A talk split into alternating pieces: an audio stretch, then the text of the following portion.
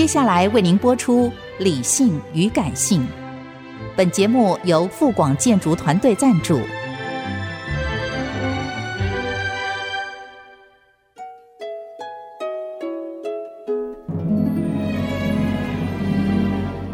理性与感性不是天平的两端，而是一方向另一方渗透、影响，暂时取得上风的过程。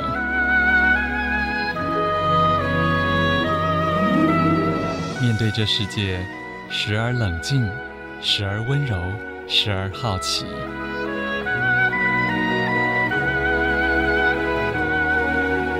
我是陈乐融，陪伴大家一起理性与感性。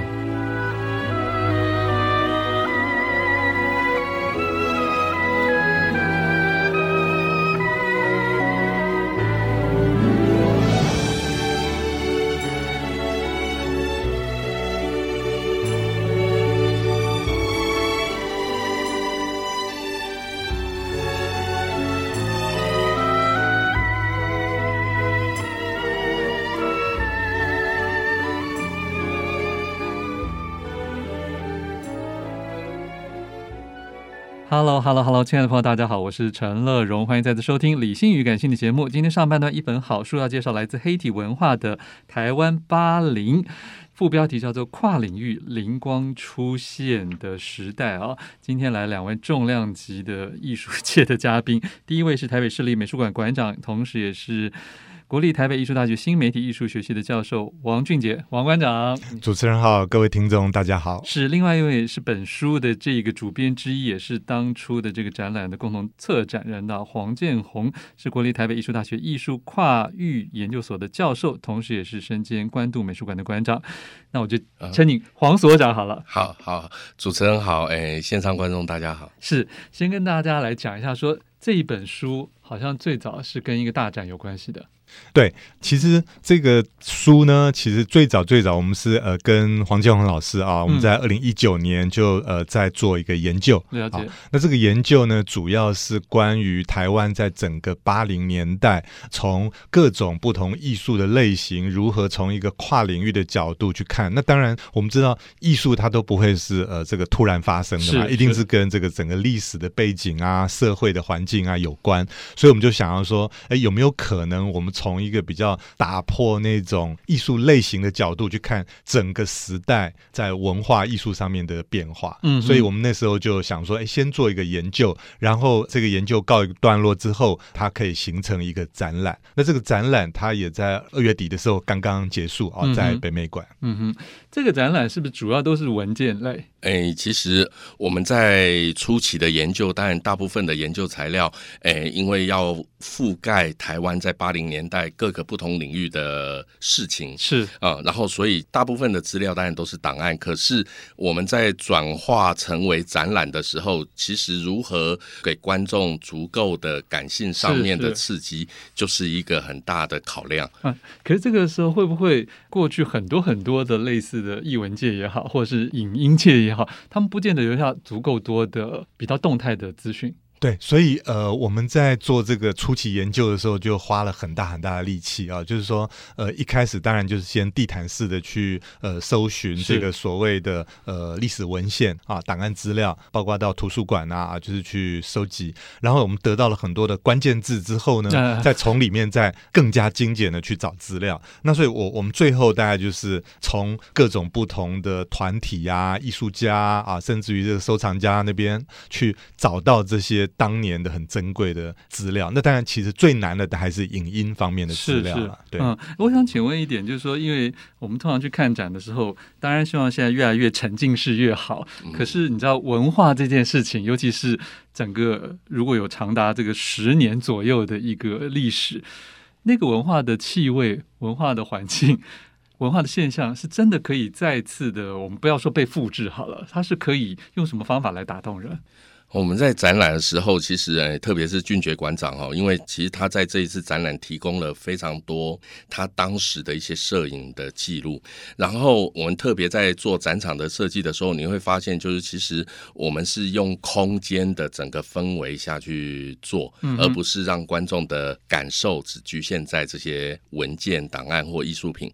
然后另外就是我们其实会尝试把一些影像，把摄影的影像其实放大，嗯。在展场里面，所以这样的话，就是说，其实可以让观众比较是一种沉浸式的状态去感受。因为原来好北美馆的展名叫“狂八零”嘛，对不对？对，然后现在这个叫“台湾八零”啊，可是当初会用“狂”这个字，我觉得一定也有它的寓意。对，呃，其实我们在想展名的时候，真的花了好几个月的时间，我们就一直在想说，当然还是回到为什么我们要做八零？要当然也有很多人问啊。那当然，我觉得八零在台湾近代的历史上面是一个非常重要的一个十年，啊，因为那当然我们就可以想到说六零七零怎么到八零，然后八零之后怎么开展九零，所以这个八零我们知道台湾解除戒严是在一九八七嘛啊，是，那可是事实上它并不是解除戒严以后才整个变成一个非常自由开放，它前面就在冲撞了，对，就是从这个七零年代的末期就已经开始了，然后整个八零当然有非常多什么学者啊、艺术家从外国回来，然后带回来很多新的事物。是、嗯，那当然，呃，我们就在想说，如何去呈现这个很特别又很冲撞啊，这个前卫的这个八零。后来我们想说，我们一定要用一个 既简单又明了，就最好是一个字就可以把整个八零年代涵盖了。那我们就想到“狂”这个字好像还不错。是，可是这个里面，我觉得，因为一开始你们开门见山就是有八十个关键字，对不对？嗯嗯。我觉得光读那个，我其实有一份感动，就是。很快就会觉得说，哇，原来这些事情都发生在某一个年代啊。那常常我们又说，对，以前有个哲人说，常常天才是批量出现的，对啊，就有的时候你说时势造英雄还是英雄造时势，这是很难讲的。可是，在那个年代，到底是为什么积累了足够多的，不管是压抑也好，还是他们对国外的渴望也好，而产生出这样子的文化氛围呢？呃，我在想，就是说八零年代我们为什么会把它叫做“狂八零”哈？因为它其实是一种速度，而且它全面性的在社会整个不同的面向，比如说，哎，都有发酵，都发酵了。因为技术的面向，然后第一代的中产阶级嗯形成，嗯嗯然后哎，有很多的艺术家开始都可以获得国外的讯息，然后很想要去做一些实验，是，所以是在这样的一个全面性，包含政治跟经济，嗯，所以才会造成这样的。的一个震荡跟能量的状态，那这也是八零特别的地方。哎，是，我觉得所长讲的很好，就是通常我们光讲艺术，我们都纯粹非常想要聚焦在那些明星身上。可是其实你应该甚至提到了中产阶级的兴起，也就是说这件事情，我们说是它还是一个社会的一个一个一一个基础建设，是不是？就是说，所以有没有钱，或者是是不管是出资方也好，或者收藏方也好，或者是消费者这一方。它整个事情还是很有意义的，是吗？对，刚主持人提到这个东西，也是我们这次在做这个八零展览，我觉得有一个很特色的部分，就是说，呃，我们会发现八零年代它跟现在为什么不一样，就是价值观不同。那不管你是各领域的人事物。好像大家都会有一种热情去做事情啊，比较不是先去讲这个利益价值。嗯、那每一个人虽然他本来有自己的专业，可是他都会同时跨到非常多不同的领域、哦、啊。譬如说，我们在这个最后一个单元有访问这个詹宏志。嗯他就是一个非常典型的啊，就是哎，他既不是艺术家，也不是，就是我们很难去定位他。他是一个 PM，对，甚至于在八零年代，我们还给他一个封号叫趋势专家啊，就是我们就更不知道什么叫趋势。可是你看，他同时又跨足出版、电影、嗯、音乐。等等等，哎，这个就是一个很有趣的，只有在那个年代才会发生。现在连他自己都不扮演这个角色了，对不对？不过这次他有帮你们写序，对对对对，嗯嗯，我觉得其实这里面有一些少数的个人访谈，然后也有一些座谈会，对不对？所以当初在选择比较个人式的访谈的时候的标准是什么？呃，因为我们就是说在做这个研究之前，我们就有一个领会，就是说八零年代有非常多的人都会跨来跨去的，可是我们如何何让整个研究进行比较清晰，就是它还是要有各个领域，所以我们就找到各个领域真的亲身经历过那些事情，而且常常扮演着一种他会跨到其他领域的这样的一个角色出来。嗯，那当然也还是要他本人还找还找得到，或者是他愿意，对不对？对对。对，在第一段的结束前，我想问个说，你们有没有特别遗憾的没有找到谁，或者是想要报道什么而没有素材？其实蛮多的诶，因为不管是出版或者是展览，呃，像现在大概就是一个版权年代嘛，所以呃，我们一定都要通过这个授权，它才有办法被公开露出。嗯、那当然就有非常多的这个珍贵档案资料，呃，我们就是因为没有办法得到授权，所以当然后来只好割舍。了解，好像现在也不方便透露是不是？好，好，我们先听一首歌，这是坏特所带来的《Finally》。欢迎回来，陈乐融理性与感性节目。正在介绍的好书是来自黑体文化出版的《台湾八零》，这是台北市立美术馆去年十二月到今年二月的一个大型展览《狂八零》的。算是先期资料 集结成一本非常精美的书啊！现场的两位贵宾分别是北美馆的馆长，也是北艺大新媒体艺术系的教授王俊杰，哎，还有这个我们的也是北艺大的艺术跨域研究所的教授兼关渡美术馆的馆长黄俊宏，大家好，所长，哎，谢谢两位啊！然后刚才我们在这个听歌的过程中，两会就示范了一下这本书买回去之后，其实它的书书封是整个可以拆下来的，变成一张海报的，对，好酷哦！可是，在海报后面有一些一大堆的名字，是怎么一回事？哎，其实这些人名，因为其实是我们从两千多个那个时代的关键词，包含人名、嗯、包含地名、包含事件，哦，然后哎，我们慢慢的研究下来，就是以跨领域的程度来进行一个排序。了解，所以这里面越中间的这名字越大，就代表它的。这个重叠性可能越高，跨度越大，跨度越大。好，那这时候我想请问一下，因为呃，不管是你们这个策展的这个这个意识面很强调跨领域啊，或甚至是所长，你本身也是北艺大有个是跨域。艺术跨域研究所，是是是，跨域为什么重要？我们让一般听众感觉啊，是。其实其实跨域这件事情其实是时代对我们的要求。哦，也就是说，每一次我们的时代如果有一个技术上面的一个巨大的改变。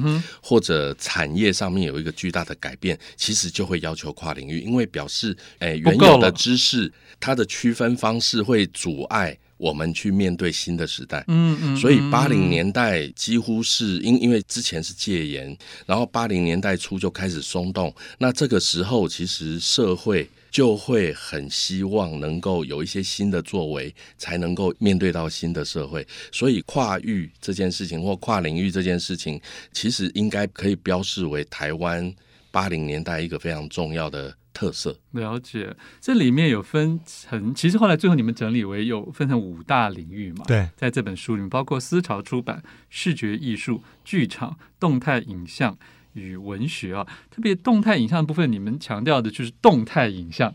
那馆长要不要为大家讲？因为这也是您的专长哦。呃、对，呃，动态影像英文叫 moving image 嘛，哈。那 moving image 其实是一个泛称啦啊。譬如说，呃，所有动态的影像的艺术类型都可以算，不一定是电影。对，不一定，不一定，电影啊。动画啊，电视录像啊，哦、电视啊，全部都可以。那当然有一些可能是比较商业的，就是比较艺术的，比较实验的。那我们这次当然把 focus 放在，因为我们知道整个这个研究篇幅或者展览不可能容纳那么多，所以我们这次特别 focus 在八零年代一个很重要的金穗奖实验电影。哦，对，我们现在听到的这些鼎鼎大名的大导演，什么李安、蔡明亮，全部都在八零年代有得过金穗奖的这个奖。奖项，那这个都是用一个比较短片、比较实验性的、非商业的啊这样的一个手法来制作。那也因为有这个金穗奖，所以也促成了他们未来可能就是更大的发展。难道连陈介仁也得过吗？呃，陈介仁比较特别，因为他 他先从行为开始哦，他是从行为开始的，是是是。那那李明胜是从什么时候开始？是从什么？李明就是会不会大家都是其其实从另外一个东西开始的？李明胜也是从八零年代的行为开始。哦，对对对。好，所以在研究这五大领域的时候，你们会不会觉得哪一个领域如果硬要比的话，特别的出彩？呃，在八零的时候，如如果这样讲的话，应该是电影、诶实验剧场，然后还有出版。哦，因为为什么会是这样？因为电影跟小剧场，其实，在他们的工作里面，他们会聚合很多人，比较团体。对，然后那时候大家综合性的艺术，对。然后大家有跨领域的欲望的时候，就会去参与这些事情。然后出版的话，最主要是它变成了一个文化人或知识分子的一个很巨大的平台。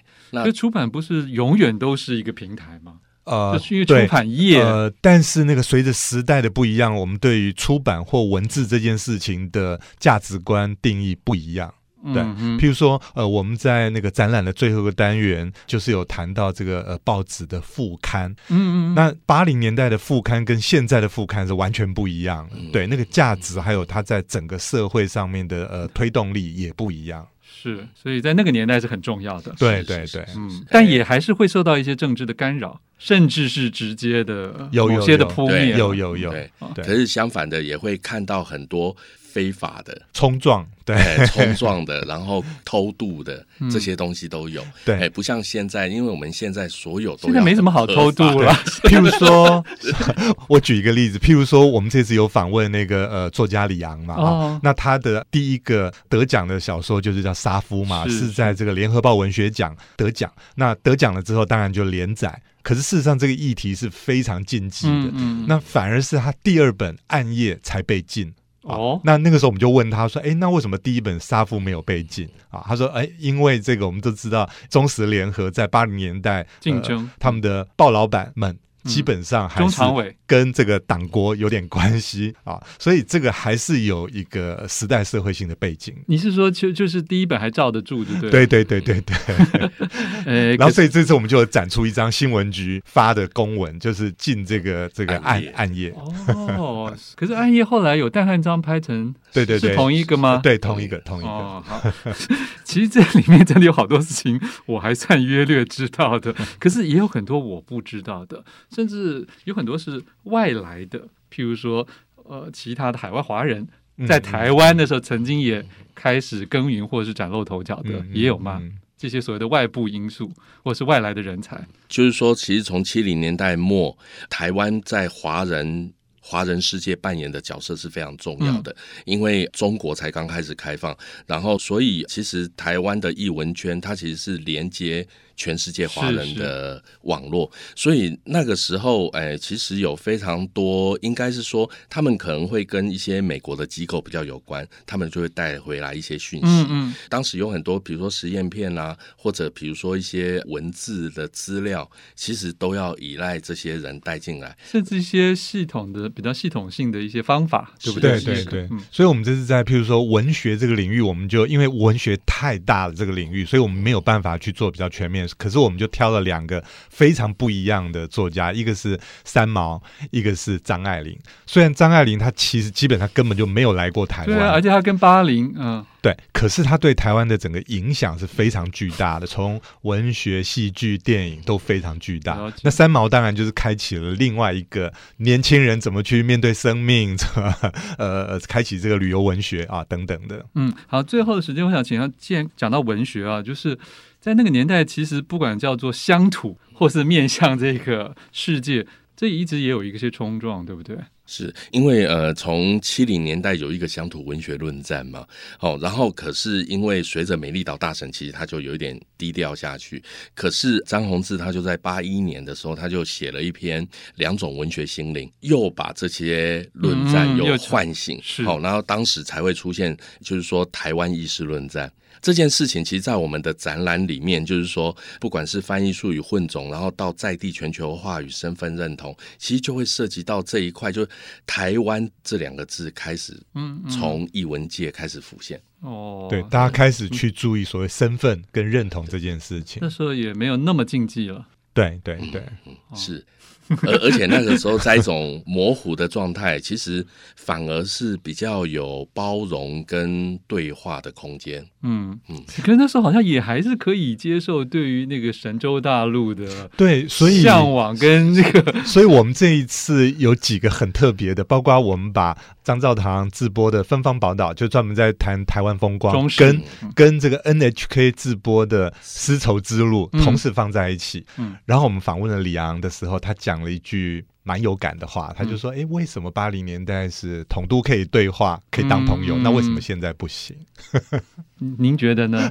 如如果用这个三十秒钟，我我觉得八零年代给我们呃蛮多醒思的，就是说，哎，我们的呃文化文明到底要往哪里去？这样子。哦，好，就是也许在狂之中也有。也可能稍微有更多一点点的包容，是不是？对，当然好，很重要。不管是您曾经看过这个北美馆的大展《狂八零》，或者是错过了，现在都有机会拥有这本书，就是叫做《台湾八零跨领域灵光出现的时代》，是黑体文化所出版的。谢谢我们的王俊杰馆长，还有黄建宏馆长兼所长，谢谢两位，谢谢谢谢，谢谢，谢谢。